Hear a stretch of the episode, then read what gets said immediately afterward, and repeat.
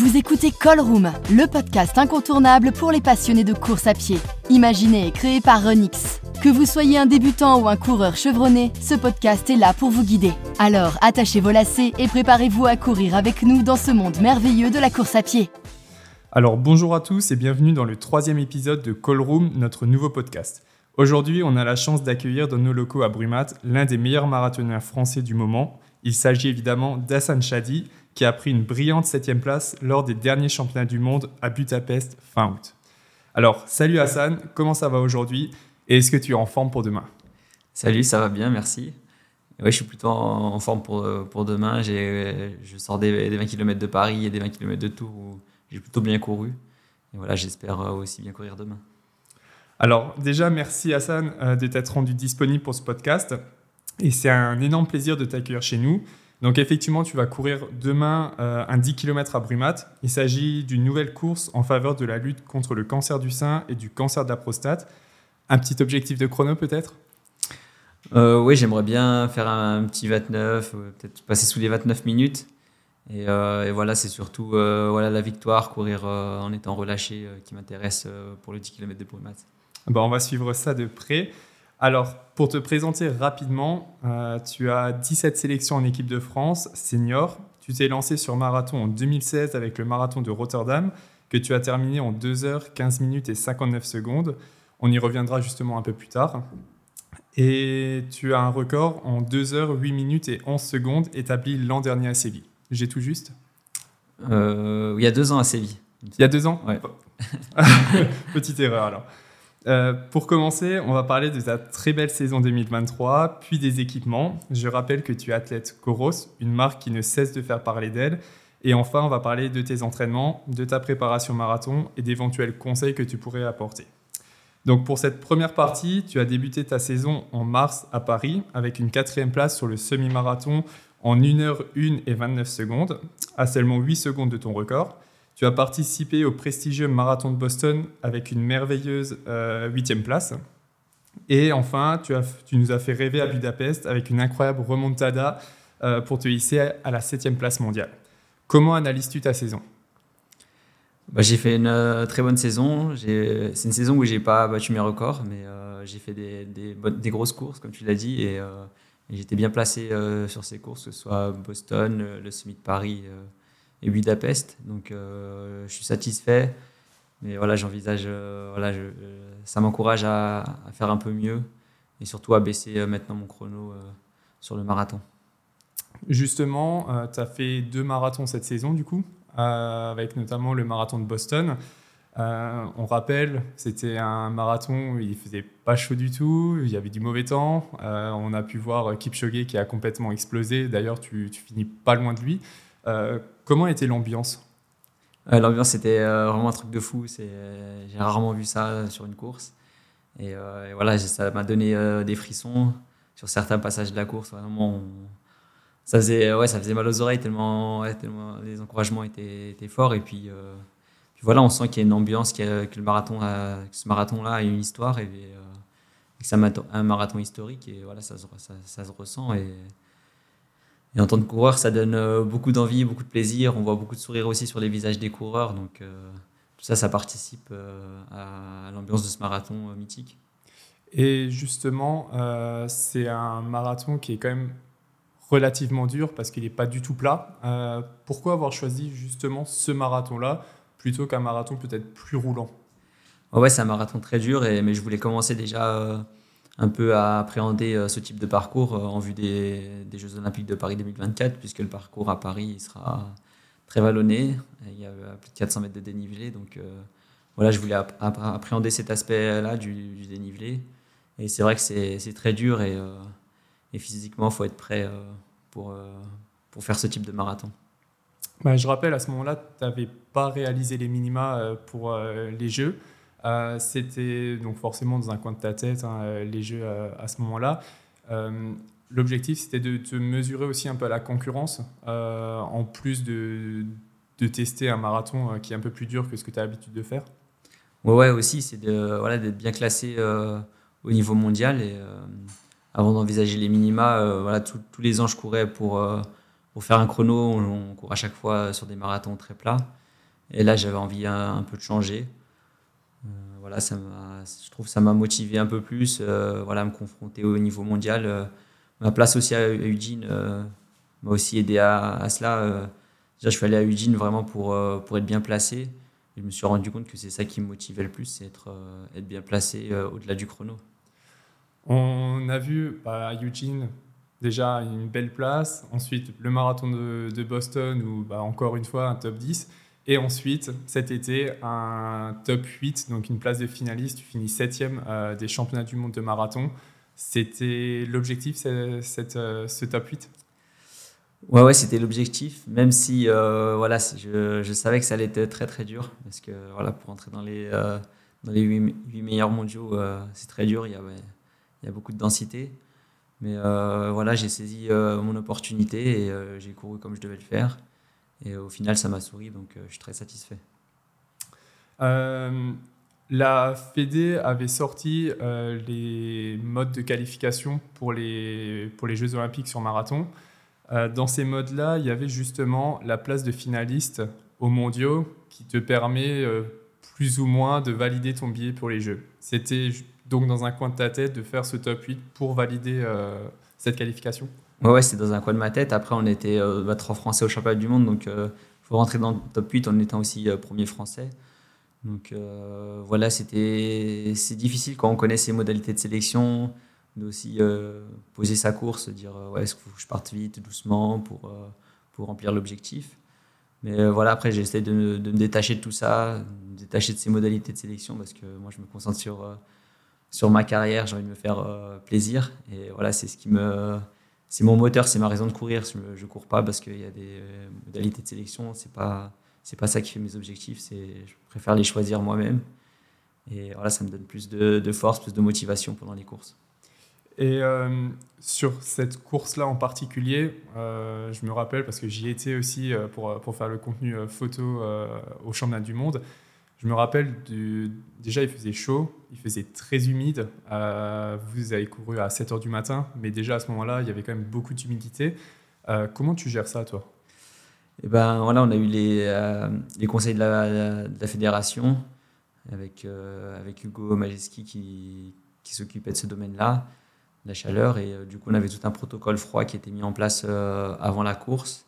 Et ensuite, pendant la course aussi, on nous a donné des consignes voilà, bien, bien s'hydrater, bien prendre les éponges et tout ça. Donc, euh, à faire très attention. Et même au niveau de l'allure, voilà, on, s'est vraiment rendu compte le matin même euh, qu'il faisait surtout, faisait si chaud, mais il faisait surtout humide. Voilà, qu'il fallait adapter aussi sa, façon de courir, pas partir trop vite. Et puis, euh, puis, voilà, que ça aurait forcément une incidence. La chaleur, ça a forcément une incidence sur la course et il faut la prendre en compte. Et justement, quand tu dis pas partir trop vite, on t'a vu, tu étais, bah, étais, le troisième français sur on va dire, la première moitié du, du parcours. Euh, tu étais allé peut-être vers la 20e place, voire même un peu, même un peu derrière. Euh, et au final, le second semi, tu fais euh, une grosse remontada pour réussir à, à, finir septième de, de, ce championnat du monde. Raconte-nous un peu ton, ton, déroulé de course. Ouais, c'est vrai que je suis parti très, très lentement. Mais voilà, j'étais assez détendu, relâché avant la course. Même voilà, psychologiquement parlant, j'étais plutôt assez détendu. Et et ça m'a aidé à respecter mon schéma de course. Je savais que voilà, j'allais courir euh, sur des allures de 3,04 km et, et, je voulais respecter cette allure-là. Du coup, le départ, forcément, je me laisse un peu décrocher euh, volontairement parce que voilà, je, voulais vraiment me détacher des autres, me concentrer que sur moi-même. Et euh, ça m'a fait peut-être un peu partir trop doucement, mais voilà, après, je me suis mis dans le rythme. Et puis, j'ai essayé de, rester relâché. Et puis, de penser euh, à pas grand chose au début, juste euh, les allures et à pas mettre d'un coup. Et puis après, au fur et à mesure, je suis rentré dans ma course pour à la mi-course, voilà, me dire euh, là, faut peut-être commencer à envisager de à compter les places, à, chercher les, places devant et puis à, tout donner. Je pense que tout au long de ta, course, il y avait certainement euh, le staff de la Fédé qui t'indiquait à quelle place tu étais et, petit à petit, euh, tu, devais sentir que, devant ça commençait à craquer et toi tu remontais bien. Ouais, ouais, je leur avais demandé euh, avant la course, enfin la veille de course, on avait une petite, réunion où voilà, on me demandait ce qu'on avait besoin. Moi, je sais que j'avais besoin de, repères aussi par rapport, voilà, comme tu l'as dit, ma place et, et, aussi même mon chrono final. Voilà, j'aime bien avoir des temps de projection. Et là, j'avais toutes ces infos-là. en plus, c'était quatre tours, donc je les avais assez régulièrement. Et voilà, j'étais, calme, serein, et voilà, j'étais posé sur, sur mon allure. Et à aucun moment, tu as, douté, justement, parce que quand, quand tu euh, forcément plus derrière, tu vois la course d'une manière différente. Euh, à aucun moment, tu as douté de toi et de, et de peut-être pas réussir à remonter comme tu l'aurais imaginé? Non, à part au tout début, vraiment les deux premiers kilomètres où euh, je me suis posé la question une ou deux fois voilà, est-ce que je suis pas parti trop vite Mais à côté de moi, j'avais des, j'avais des coureurs, je, savais leur, je les connaissais je savais leur chrono, il y avait des coureurs en 2h05 à côté de moi, du coup je me disais ils vont forcément remonter euh, à un moment donné. Et, euh, et après, même si je ne suis pas remonté euh, tout de suite, j'ai senti que j'avais des bonnes sensations. Je savais qu'à la fin, ça allait, j'allais bien finir et, et du coup, voilà, au bout de, après ces deux kilomètres de course, ben voilà, j'ai senti que j'avais les jambes et ça m'a, ça m'a rassuré et j'ai continué. Donc au final, bon, je pense que ton, objectif de la saison, c'était clairement euh, ces championnats-là. Euh, ta saison, pour toi, elle est, elle est réussie? Ouais, ouais j'avais euh, le, marathon de Boston comme objectif et ces championnats du monde. Et donc, ouais, c'est c'est une saison réussie. On t'a vu la semaine dernière aux 20 km de Paris. tu fais là aussi un super chrono. Tu termines deuxième en 57 minutes et 34 secondes. Euh, tu bats ton record, si je ne dis pas de bêtises, de plus d'une minute. Et hum, tu es donc en grande forme deux mois après les mondiaux. Est-ce que tu as eu le temps de couper un petit peu après les mondes ou tu as enchaîné euh, pour la suite? Moi, j'ai coupé euh, une semaine et demie et ça m'a, je me sentais reposé, j'ai eu le temps de, bien me reposer. Mais après, voilà, je me suis vite aussi projeté sur les compétitions parce que je voulais un peu reproduire la même saison que l'année dernière. L'année dernière, j'avais euh, fait quasiment ces mêmes courses avec les 20 km de tour. Et euh, mais voilà, maintenant j'ai un peu plus de, recul et voilà, je me dis peut-être euh, j'ai repris un peu trop vite. Donc, donc je vais voir, j'évalue en, fonction voilà l'état de mon corps, les objectifs à venir et, et j'ajusterai mes entraînements et mon calendrier de compétition en fonction de ça.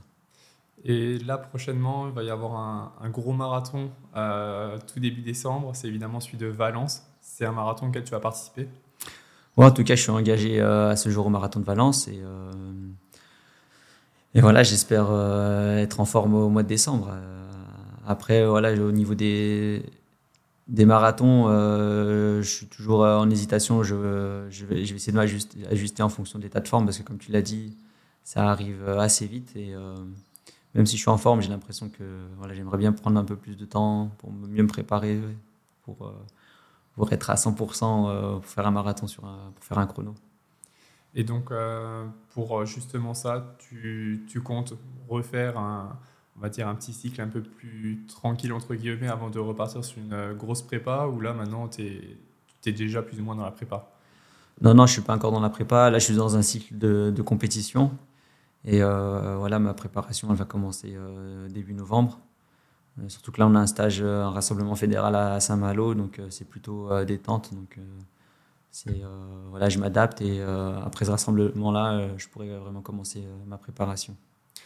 Et l'objectif, donc forcément, ça va être un chrono. Tu as, des objectifs justement de chrono là-dessus, sur ce marathon-là, ou pour la saison 2024 Ouais, ouais, j'aimerais bien faire bah, battre mon record déjà, faire moins de 8. Et, euh, et après aussi, euh, à la fois d'être bien classé euh, sur le marathon auquel je vais participer. voilà, c'est quelque chose aussi qui me motive maintenant le classement.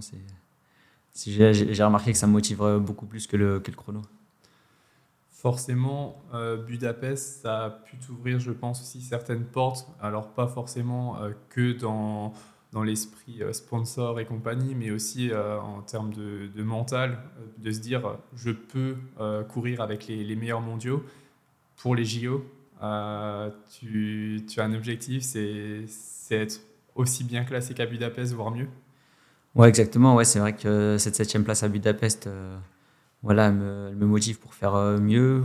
Pourquoi pas une, médaille au jeu Moi, c'est c'est l'objectif, c'est ce que j'ai en tête. Et euh, après, voilà, j'essaie aussi d'avoir euh, cette humilité. Je, me dis qu'il faut d'abord que je fasse mieux que septième. Il faut que je refasse déjà si je refais aussi bien, ce sera déjà bien. Et, voilà, mais il faut être ambitieux tout en, en, ayant aussi du recul, se dire que c'est pas facile. Et aussi, cette septième place, voilà, aussi, elle m'a apporté un statut aussi à, à, confirmer. Parce que, par exemple, aux 20 km de Paris, j'étais dans la course et avec les gars de devant. Et là, je me disais que voilà, j'ai fait septième au championnat du monde. Euh, faut que je faut que je prouve ma valeur euh, par rapport aux, aux, autres Kenyans et euh, aux autres coureurs. Donc voilà, c'est un, un, moteur, cette septième place au championnat du monde. Alors forcément, bah, cette septième place, puis plus la neuvième place à, à Boston, qui est plus dans l'esprit du parcours de, Paris, ça, forcément, ça donne de bonnes ambitions. Et puis forcément, courir à, Paris euh, des Jeux Olympiques, euh, ça n'arrive pas tous les jours. Donc je pense que c'est une source de motivation encore supplémentaire. Ouais, ouais, c'est une source de motivation supplémentaire. Euh, effectivement, quand je vois l'ambiance qu'il y a déjà sur le rugby, je me dis que les Jeux Olympiques, ça va être quelque chose d'extraordinaire. Et voilà, j'aimerais bien faire partie de cette fête. Je pense que, comme tous les Français, pour le coup, ça fait rêver, alors qu'on soit sportif ou même sans être forcément sportif, mais pour suivre ces, ces jeux, euh, c'est quelque chose qui fait rêver. Et pour euh, participer justement à ces jeux, à, tout ça, en athlète professionnel, on a aussi des sponsors qui permettent euh, de pouvoir s'entraîner correctement dans de bonnes conditions. Et pour le coup, on va passer donc sur la seconde partie de ce podcast qui est un peu plus tournée sur les équipements. Donc, comme je disais tout à l'heure, tu es athlète Coros. c'est une marque assez récente, mais qui n'a plus rien à envier aux autres. Euh, quel est le modèle que tu utilises justement? Moi, j'utilise euh, le modèle euh, CoroSpace 3. Et voilà, donc c'est la montre qui est réservée aux coureurs sur route essentiellement. Donc je rappelle, c'est le dernier modèle qui est sorti il, y a, il, y a, maintenant quelques semaines avec de très bonnes fonctionnalités. il y en a beaucoup. Est-ce que quelles sont celles que tu vas utiliser le plus toi à l'entraînement, en compétition, etc. Alors moi j'aime bien utiliser euh, c'est l'allure d'effort, enfin regarder l'allure d'effort. Euh, sur les séances de piste aussi, j'aime bien le mode piste où, euh, voilà c'est très précis. Et, et voilà, j'utilise ouais, tous les paramètres. J'aime bien, j'aime bien aussi la fréquence cardiaque, les nombres de pas, la, la cadence. tout ça, c'est des indicateurs importants pour, un coureur sur route parce que voilà, l'économie de course et sur marathon, c'est important. Et ça, c'est en fonction de la foulée euh, et, du parcours aussi. Et justement, euh, c'est des indicateurs qui te servent dans ton entraînement au quotidien? Ouais, ouais c'est des indicateurs qui me servent au quotidien, euh, même par exemple au niveau, au niveau de l'état de fatigue et de la condition physique. J'aime bien regarder voilà, où je suis placé, si ça, ça correspond aussi à mes sensations. Et donc, ouais, c'est je les ai tous les jours, je les vois tous les jours, je m'entraîne deux fois par jour, donc donc je suis souvent amené à regarder ces données. Et donc pour toi, les points forts de cette marque-là, euh, ce, serait, ce serait quoi? Pour moi, c'est, euh, les points forts, c'est que c'est simple et efficace. Quoi. Euh, c'est, c'est, voilà, c'est une montre euh, très légère et voilà, sur, sur, par exemple, sur les séances de piste, c'est très précis. Et, et, voilà, on a toutes les données, on a plein de données qui sont très utiles. Ouais, comme tu le disais, c'est simple et efficace. C'est une montre où on n'a pas besoin de chercher 36 euh, euh, minutes euh, où est telle, telle fonctionnalité. C'est assez intuitif. Ouais, exactement. Et même, moi, je trouve l'application est très bien faite par rapport à d'autres. Et du coup, ça, rend, ça rend les données bien visibles et simples à, à analyser. Et justement, en parlant de l'application, je pense que c'est aussi l'un de ces gros points forts de, de, cette marque. Euh, c'est au niveau de la précision bah, du coup, des données et compagnie. Euh, c'est une application, toi, que tu utilises pareil au quotidien pour, euh, suivre un peu ce que tu as fait durant la séance, etc. Ouais, ouais, ouais, je suis, ouais, j'aime bien revoir ces données-là sur chaque séance et surtout pour les transmettre, c'est assez facile et comme il y a il y a tout sur l'application et que j'ai un coach à distance, du coup, je lui envoie, je lui envoie le screen de, de mon entraînement et euh, il a toutes les données, donc euh, ça c'est top, euh, c'est top pour moi et c'est top pour lui aussi. Ouais, donc effectivement, nous, on est clairement convaincus par cette marque-là. Euh, Coros, c'est une marque sur laquelle il faudra compter dans, les, dans les années à venir.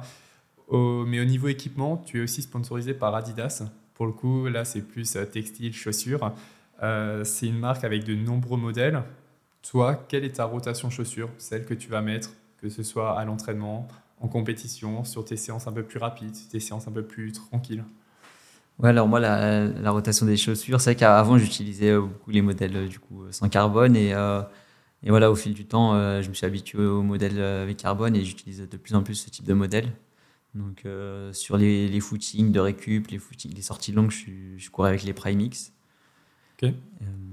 après les, les, séances type fartlek ou les séances spécifiques 10 km à marathon, j'utilise la JOS Pro 3. Euh, et, ça m'arrive aussi d'utiliser la, la, Takumi sur les séances de piste un peu plus. Euh, sur des séances de piste assez courtes, comme euh, des 300 mètres ou des 200 mètres. Ok, et donc la Primix, pour, pour, la petite précision, c'est une chaussure qui est interdite en compétition du fait de sa, de sa hauteur de semelle. Si maintenant, toi, tu ne devais en garder qu'une seule, si tu pars en stage, on te dit d'en garder qu'une seule, tu, tu emmènerais laquelle avec toi?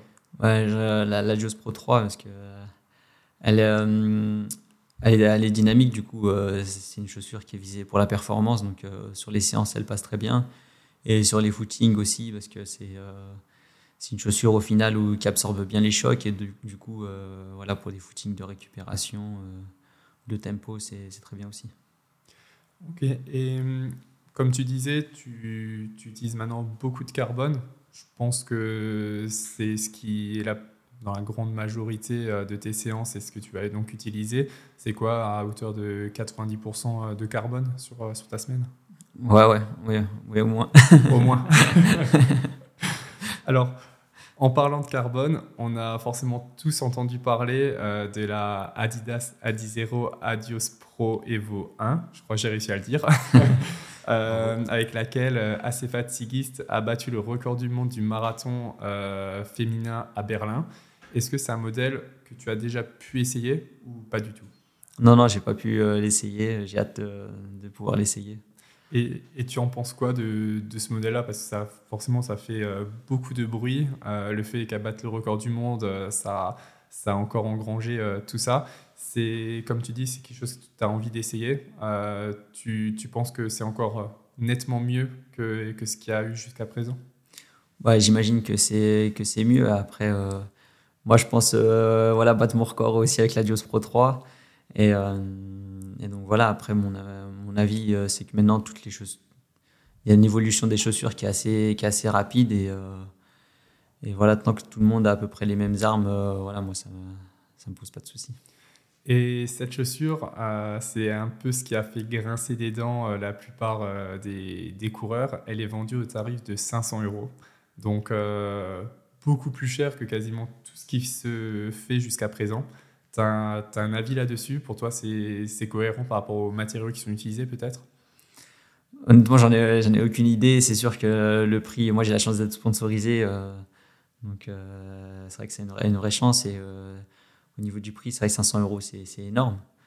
Et, donc voilà, mais je pense qu'il y a quand même des, gens qui voudront qui voudront la, voir, l'acheter, parce que maintenant la, chaussure fait partie de la performance l'athlète qui veut, qui veut faire un chrono, qui veut réussir, et ben, peut-être qu'il va se donner les moyens euh, de s'acheter cette chaussure pour, euh, pour réaliser son objectif. Je suis, pour le coup, je suis, je suis entièrement d'accord avec toi.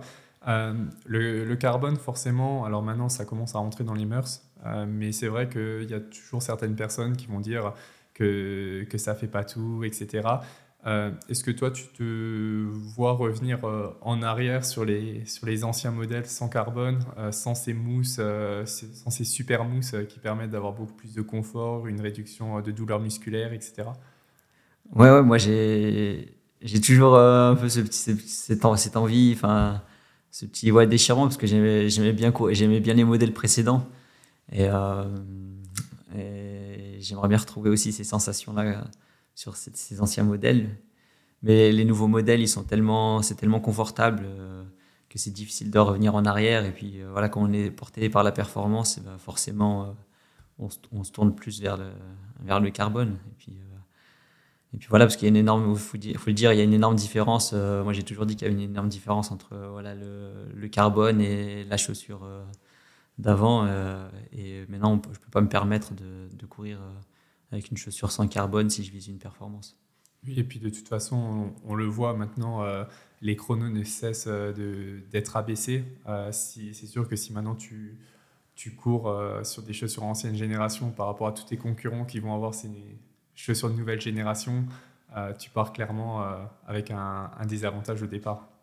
Voilà, c'est exactement ça.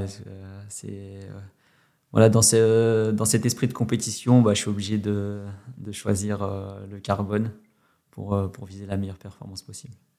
Et tu parlais aussi de, de la Takumi euh, que tu mets sur, sur tes entraînements un peu plus rapides.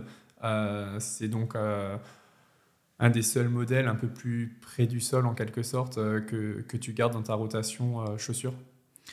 Ouais, ouais, c'est c'est un modèle euh, ouais, qui euh, on a on retrouve euh, ouais, des sensations où on est proche du sol et en même temps en même temps la mousse et le carbone voilà on a ça amortit aussi très bien.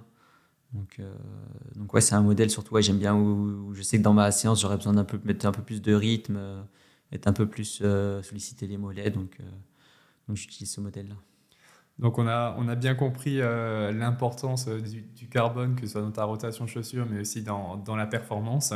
Euh, avant de passer sur, euh, sur la troisième partie, on va faire une petite page de pub et on se retrouve dans, dans quelques secondes. Supérieure en tout point à la Pace 2, la Coro Space 3 est encore plus puissante. Suis ton entraînement et ta récupération avec une montre légère et confortable, dotée de 38 heures d'autonomie d'utilisation, d'une excellente précision de données et du logiciel d'entraînement interactif de Coros.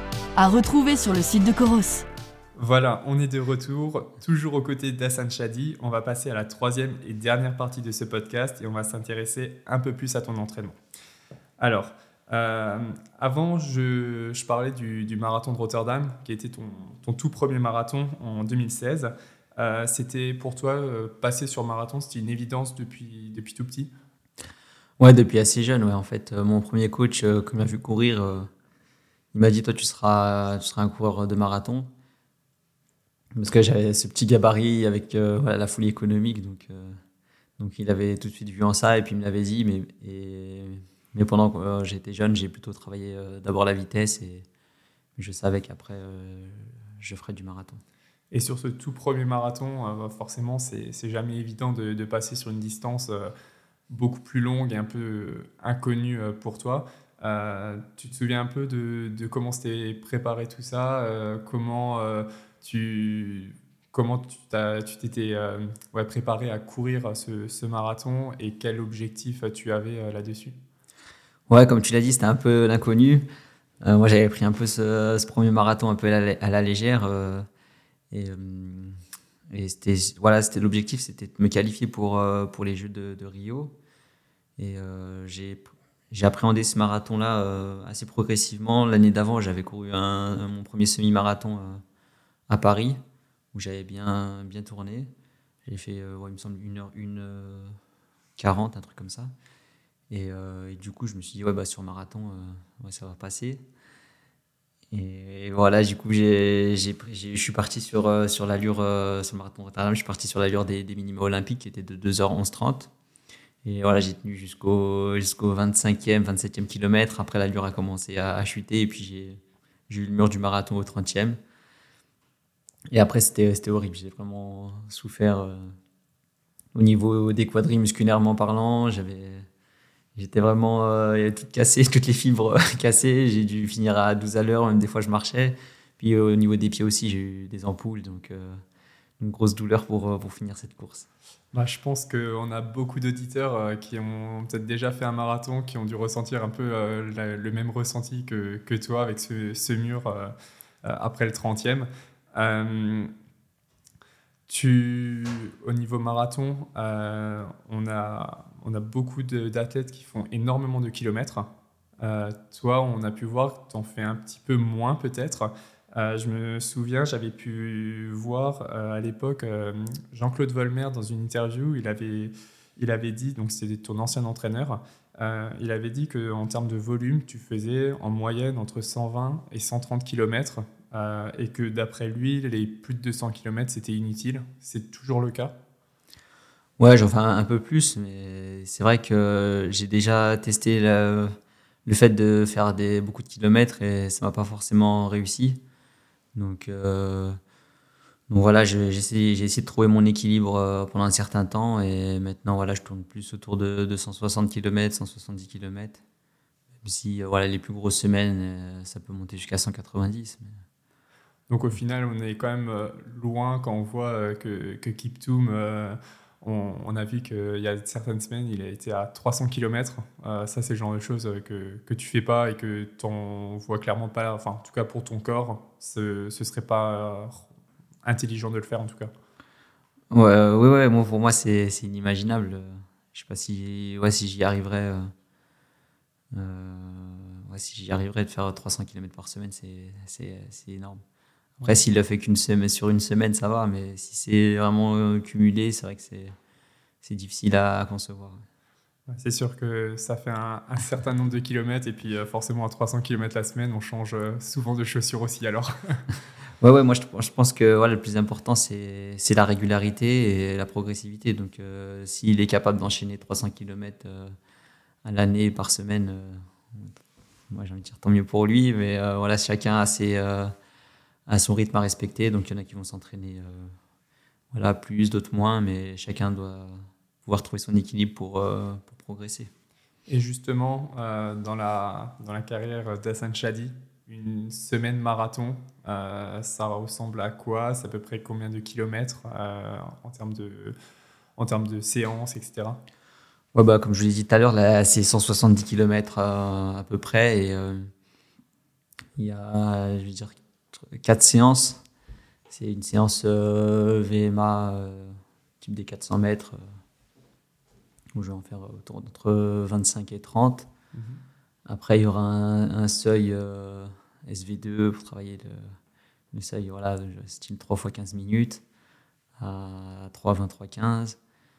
Et ensuite, il y, a, une séance de VMA plus longue, voilà, voilà des 1000, des 2000 je suis plus sur la surallure euh, semi-marathon. Et le volume, il varie euh, sur ce type de séance. Le volume, c'est entre 14 euh, et 16 km. Et ensuite, j'ai une séance de côte aussi. Donc voilà, je fais des côtes, plutôt des côtes longues de 45 secondes à, 1 minute 30. Et après, le, footing long le dimanche. Donc au final, tu vas rarement dépasser, euh, voire peut-être même jamais, euh, les 30 km euh, sur une seule et même séance Non, ça, j'avoisine autour de ces 30 km. Des fois ça dépasse, des fois c'est un peu moins. Mais c'est vrai que dans, dans, cette dans une semaine marathon, j'ai plusieurs types de séances. J'ai au moins trois séances qui vont, trois quatre séances qui vont tourner autour de ces 30 km. Ok, et euh, sur une prépa marathon, euh, ça va durer à peu près combien de temps? Parce qu'on on voit certains, selon les, athlètes, ça va, ça va durer euh, différents nombres de semaines. chez toi, ce sera à peu près combien de semaines une, prépa? Moi, une, bonne, une bonne prépa, je pense que c'est 8 semaines pour moi. Une bonne prépa marathon, 8 semaines, ça me, ça me suffit. Ok, et, et si maintenant, pour toi, la séance clé euh, d'une prépa marathon, ce serait quoi? Une séance clé, je ne euh, vais, pas répondre à cette question parce que, parce que pour moi, c'est vraiment euh, le marathon, c'est vraiment un, tout parce que c'est il y a beaucoup de choses qui se passent aussi dans la tête et forcément. et du coup c'est pas forcément pas forcément de séance clé. Est-ce qu'il y a une séance je sais pas que tu as tendance à faire peut-être avant un marathon qui te permet de, de te rassurer, de, de, savoir si tu es, si es bien dans ta prépa, si, si tout se passe bien? Ouais, ouais j'ai l'habitude de faire euh, par exemple 8 fois 2000 mètres, euh, récup de minutes euh, sur, sur des allures de 2,55 au kilo. Et, et voilà, quand je sais que je passe cette séance-là, je, suis, je suis plutôt bien. Donc cette séance-là, en général, tu la places pas quelques jours avant le marathon, mais euh, assez proche du marathon en tout cas. Ouais, entre 10 et 12 jours avant le marathon. Ok. Et, et, forcément, quand on prépare un marathon, comme on disait, il y a un certain nombre de kilomètres, etc. Euh, ce qui est très important aussi, c'est la récupération. Comment tu gères ça? Ouais, c'est vrai que la récupération, c'est très important. Donc, euh, bah, déjà, mentalement parlant, j'essaie d'être le plus détendu possible. voilà, pas trop de, de gérer au mieux le stress du, de l'objectif. Euh, du coup, ouais, j'essaie de bien dormir, euh, bien m'alimenter et bien boire. c'est ces points-là qui sont, qui sont essentiels pour moi. Donc j'imagine aussi, en plus du, de la nuit de sommeil, peut-être une sieste l'après-midi, etc.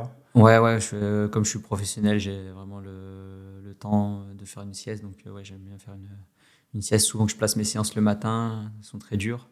Du coup, j'ai, après, je suis, je suis complètement, j'ai besoin de cette sieste-là. Celle-là, elle fait du bien en général. ouais, elle fait du bien. Euh, on parle souvent euh, du sommeil dans le côté récupération, mais l'alimentation a un rôle essentiel euh, là-dedans. Est-ce que tu y portes une grande part d'intérêt? Ouais, ouais, j'y porte une grande part d'importance et d'intérêt. Et voilà, j'essaie de, de, choisir des, des, bons aliments privilégiés. Comme l'entraînement, je privilégie plus la qualité que la quantité. Et, et voilà, j'essaie de de faire de, de, mieux en mieux. Voilà, même si c'est compliqué, voilà, tout seul, c'est bien de s'entourer aussi euh, d'un nutritionniste ou diététicien. Euh. Pour l'instant, je ne suis pas suivi, mais voilà, j'aimerais bien l'avenir être suivi à ce niveau-là. C'est l'objectif, ouais, d'avoir un staff un peu plus complet peut-être par rapport à tout ça? Ouais, ouais, c'est l'objectif parce que je sens que je fais plutôt bien les choses, mais euh, que par moment, voilà, je suis peut-être un peu trop dans, l'excès et du coup, j'aimerais bien avoir vraiment des repères pour savoir si, euh, si je suis dans le vrai ou, ou, si, ou si je fais des choses euh, pas très bien. Donc, euh, donc voilà, c'est bien de s'entourer. Ouais, c'est vrai que le, haut niveau, ça se joue clairement sur des détails et c'est des fois ces petites choses-là qui te permettent de progresser. On a beaucoup d'athlètes qui sont aussi suivis par, par un préparateur mental ou une préparatrice mentale? Est-ce que tu l'es aussi, toi? Euh, non, je ne suis pas suivi euh, par, une par un préparateur ou une préparatrice, préparatrice mentale. Mais euh, c'est vrai qu'avant Budapest, j'ai fait une, une, séance, il y avait la, psychologue qui travaille avec la Fédé, donc j'ai fait une séance la veille de relaxation et c'est vrai que ça m'avait bien, bien aidé. Ok, donc pareil, c'est peut-être un, voilà, c'est des choses un point pour plus tard. Oui, exactement. Quand je reviens un peu sur le côté alimentation, on a des on connaît bah, par exemple Nicolas Navarro qui fait euh, le régime dissocié. Est-ce que c'est quelque chose que tu fais? Est-ce que tu as des régimes spéciaux comme ça ou pas vraiment? Ouais, dans la semaine du marathon, j'aime bien faire le régime dissocié. Euh, parce que je l'ai fait une fois et ça m'a bien réussi. Puis toutes les autres fois derrière, euh, j'ai eu une bonne expérience avec ce régime, même si je ne le fais pas non plus. c'est pas strict, c'est-à-dire que, que j'inclus quand même un peu de glucides sur les, les, trois premiers jours de la semaine, euh, mais vraiment en toute petite quantité parce que sinon euh, je me sens trop fatigué. Et voilà, et après euh, les trois derniers jours de la semaine, les trois, quatre derniers jours de la semaine, j'augmente progressivement la, la, quantité de glucides. voilà, en essayant aussi de, de gérer, pas prendre de mon coin frais de glucides comme ça à fond, être posé aussi. Pareil, c'est c'est euh, voilà manger dans un endroit euh, enfin manger tranquillement quoi. Je fais attention à ce que je mange mais à la façon aussi dont je mange. Donc euh, je mange j'essaie de manger plutôt doucement. Et, voilà. Alors le régime dissocié ça marche très bien chez certains athlètes. Chez d'autres ça marche beaucoup moins bien. Donc chez toi ça a l'air de plutôt bien fonctionner comme c'est le cas avec Nicolas Navarro par exemple au niveau course maintenant, euh, on vous voit souvent bah, forcément prendre des gels, euh, vous alimenter, euh, boire, etc. Est-ce que c'est quelque chose où tu t'entraînes durant tes entraînements, tu, tu essayes de le, de le faire ou c'est vraiment que en compétition que tu fais ça? Non, non, j'essaie vraiment de le faire à l'entraînement.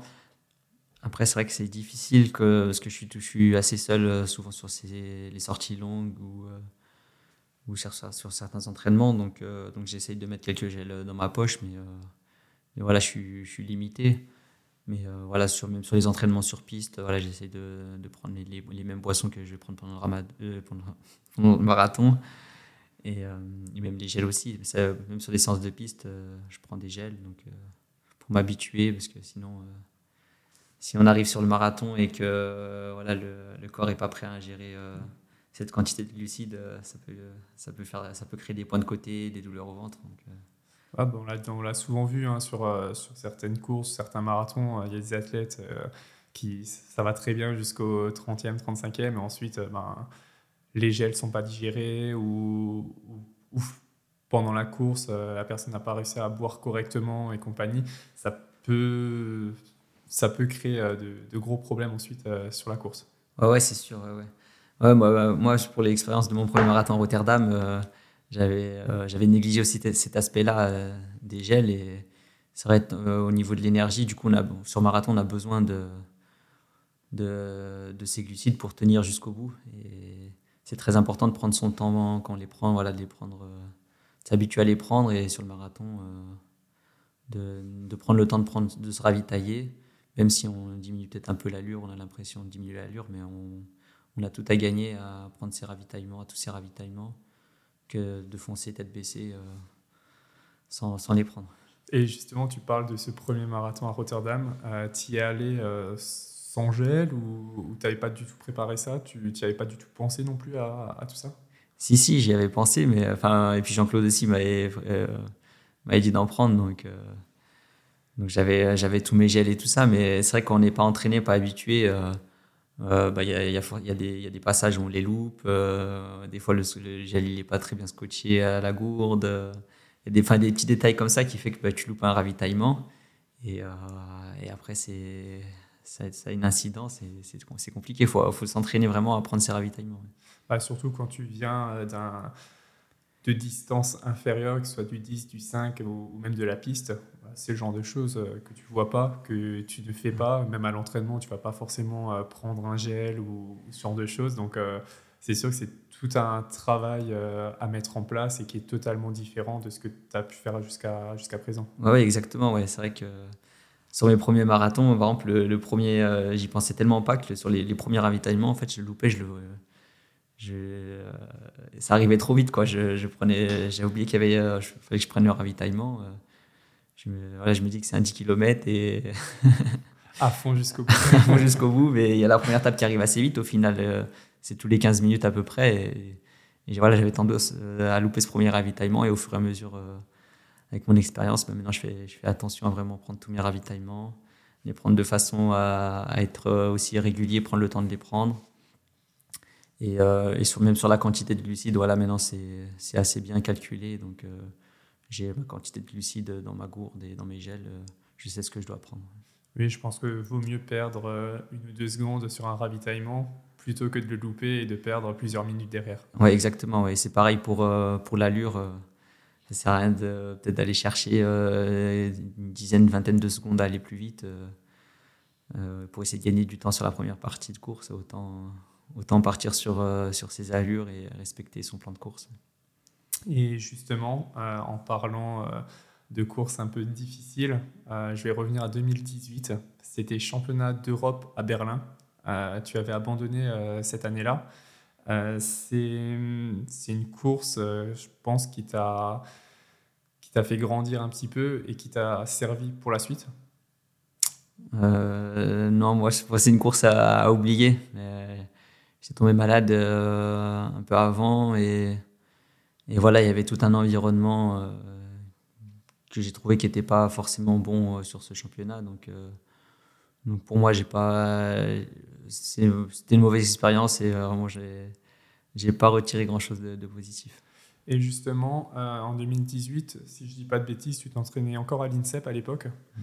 Euh, et c'est après ces championnats-là où tu avais pris la décision de, de quitter euh, l'INSEP et de retourner chez toi. C'était ça à peu près Ou un an après peut-être? Ouais, ouais non, c'était ça. Ouais, c'était ça. Après, c'était prévu euh, un peu avant. Et, ça n'avait rien à voir avec ces, ces championnats d'Europe. Mais ça, c'était plus par rapport au niveau d'un mon projet de vie. Voilà, je, avec la famille, avec ma, ma petite famille, voilà, on, était, on préférait retourner sur la région Rhône-Alpes pour avoir une meilleure qualité de vie tu, tu, en sentais la nécessité pour, euh, pour toi, pour ton bien-être, pour ton sport, etc. Ouais, ouais non, ouais, c'était plus euh, d'un point de vue euh, familial. voilà, je me voyais plus grandir, que ma fille grandisse dans un autre environnement que l'environnement parisien. Ensuite, tu as changé aussi d'entraîneur. J'ai pu voir sur ta, sur ta fiche FFA que tu es noté, toi, à Chadi, entraîneur depuis 2019. Tu gères un peu tes entraînements de ton côté euh, non, Oui, je me suis, je me suis, euh, je me suis entraîné seul euh, du coup au début du Covid. Enfin, j'ai arrêté avec Jean-Claude en, mars 2020. Mhm. Et du coup, j'ai fait un peu plus d'une année en m'entraînant tout seul. Donc voilà, j'ai avec l'expérience, voilà, j'ai essayé de, de faire mon programme et ça plutôt, des fois ça marchait, des fois ça marchait pas. Donc j'ai battu mon record quand même en, en m'entraînant moi-même. Donc c'était une grande satisfaction, mais voilà, j'ai préféré m'entourer d'un coach pour qui ait plus de recul, plus d'expérience. Donc ça fait depuis 2022 euh, que tu es entraîné donc par euh, Alain euh, Calandro, c'est ça? Ouais, c'est ça, ouais, depuis le marathon de Séville. et du coup, tu avais raison au début, ça fait bien. Ça fait bien. et c'est justement d'autres méthodes d'entraînement où vous arrivez à vous, à vous mettre d'accord un petit peu. Enfin, c'est une réflexion que vous avez en commun sur les entraînements où toi, tu donnes un peu ton ressenti en te disant bah, je pense que vaudrait peut-être mieux que je fasse un peu ça, lui te, il te donne ses conseils, etc. Ou, c'est vraiment que lui qui, qui, va te faire ton plan? J'essaie de faire en sorte que ce soit que lui et, euh, et que j'ai pas trop à me, soucier euh, voilà, du plan d'entraînement. Mais après, voilà, j'essaie aussi, voilà, je m'écoute beaucoup, je me connais par cœur, donc euh, euh, quand je vois que voilà, faut que je m'adapte, que ce serait c'est mieux pour moi d'adapter un peu l'entraînement, ben, je modifie un peu, mais mais sur les grandes, les grandes lignes, les grosses séances, euh, je, je, suis à la lettre le, programme. Mais par contre, tu es chez toi, tu t'entraînes en solitaire ou tu as un groupe d'entraînement avec toi? Euh, J'ai un groupe, euh, notamment avec le club de Montélimar, l'UMS. Et je m'entraîne aussi assez souvent seul. surtout sur les sorties longues et tout ça. Après, des fois, j'ai des, des, des, potes quand même qui m'accompagnent à vélo. Mais voilà, c'est, je sais que ça fait partie euh, de mon métier d'être, euh, d'être seul. Donc, euh, donc voilà, je, je fais avec. Donc tu vois pas ça comme un, comme un désavantage de, de t'entraîner seul ou au contraire, ça, justement, ça t'apporte aussi quelque chose peut-être dans, dans le côté de, du, mental, etc. Ouais, ouais, il y a des côtés positifs à s'entraîner seul. que c'est comme tu l'as dit, le, mental et aussi de, suivre aussi ses propres allures. Euh, c'est vrai qu'on a un groupe, euh, le côté négatif, c'est que ça peut être la compétition. Et là, le fait de m'entraîner seul, eh ben, j'ai mes allures, euh, je me donne quand même à, fond. Et, mais au final, c'est mon allure. Donc, donc ça, ça, me va très bien aussi. Oui, c'est vrai que des fois, c'est bien d'être d'être aussi seul pour justement ne pas être entraîné sur des allures peut-être trop importantes, un peu au final comme un marathon hein, où tu as tendance à, peut-être partir des fois un peu trop vite et le payer sur la fin. Donc euh, je pense que c'est un plus aussi. Et, et justement, est-ce que tu, as des stages euh, de prévus Il me semble que tu vas des fois du côté de Font-Romeu, c'est ça? Euh, Ouais, du coup pour préparer les championnats du monde, je suis allé à Font-Romeu. Euh, là, je vais y retourner au mois de novembre. Mais voilà, c'est c'est plus pour bénéficier euh, de l'altitude. Et après, s'il y, a, s'il y a des gens sur place, des athlètes sur place, où on peut s'entraîner ensemble, euh, c'est, le top. Et là, tu as ton entraîneur qui vient avec toi ou c'est pareil, c'est toujours en distanciel? Euh, Jusqu'à présent, ça a été, j'étais souvent seul, mais là, sur cette année des Jeux, on va essayer de, il va essayer de, de, me suivre un peu plus. Ok, et donc tu restes souvent en France on aime bien poser un peu la question, euh, nous, euh, par rapport au Kenya. Euh, est-ce que c'est un endroit où tu ne comptes pas forcément y aller ou justement ça, ça t'intéresse parce que tu étais peut-être déjà allé au Kenya, non? Oui, ouais, j'y suis allé assez souvent d'ailleurs. la première fois, c'était en, 2010. Et après, j'y suis allé assez régulièrement. Et maintenant, j'y vais, j'y vais plus du tout. J'essaie de, de, de, partir pas trop loin parce que voilà, avec la vie de famille aussi, J'aime bien, j'aime bien être à côté. Et, euh, et voilà, après, c'est des, c'est des très beaux endroits, très bons spots d'entraînement. Mais voilà, quand je pèse les pour et les contre, euh, voilà, je préfère, euh, je préfère soit rester chez moi, soit partir un peu moins loin. Donc quand tu pars, c'est vraiment plutôt du côté de Font-Romeu et plutôt pour l'altitude, plutôt qu'un endroit où il fait peut-être un, petit peu plus chaud avec des conditions peut-être un petit peu meilleures. Ouais, exactement. Ouais. Après, les, les conditions, j'essaie de pas trop faire attention. Par exemple, l'hiver, euh, voilà, je me concentre plutôt sur, euh, sur euh, voilà, les côtés positifs. je sais que voilà, un entraînement dans le froid, ça n'a peut-être pas la même valeur qu'un entraînement sur piste. Enfin, voilà, même si ça va un peu moins vite, ça, je, je, prends en compte. Après, s'entraîner aussi dans des conditions de froid difficiles, il y a aussi des côtés positifs. Forcément, du coup, quand, tu as l'habitude de t'entraîner dans le côté un peu plus froid, ben, quand tu vas bah, typiquement là, comme par exemple à Valence, où il fera en plein décembre, il fera beau et plutôt, et plutôt bon, c'est c'est au final un plus parce que tu, seras habitué à courir euh, dans des conditions un peu plus extrêmes, entre guillemets.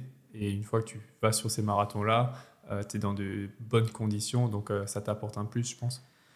Ouais, ouais c'est vrai que par exemple, sur le marathon de Valence, il y a des conditions parfaites. Donc, soit le matin, il va faire 8 degrés. Donc, il fait pas entre 8 et 15 degrés à la fin, voire 20 degrés. Donc, il fait pas excessivement chaud. Donc, ça sert à rien d'aller dans un endroit chaud pour se préparer à ça.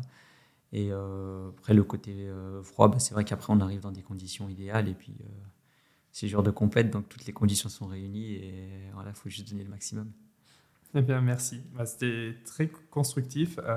merci à toi, Hassan, pour cet échange. J'espère que ça vous a plu à vous, les, les auditeurs. En tout cas, j'ai pu apprendre de nombreuses choses te concernant. merci pour ta participation dans ce troisième épisode de Call Room. Et est-ce que tu as un dernier mot à faire passer à nos auditeurs? Faites-vous plaisir. Parfait, merci à toi. Le message est passé et on se retrouve très vite pour un nouvel épisode de Call Room. Merci. Allez, ciao. Merci d'avoir écouté cet épisode de Call Room, podcast imaginé et créé par Onyx. Ne loupez rien de l'actualité de la course à pied sur nos réseaux sociaux et retrouvez l'intégralité des podcasts sur nos plateformes d'écoute.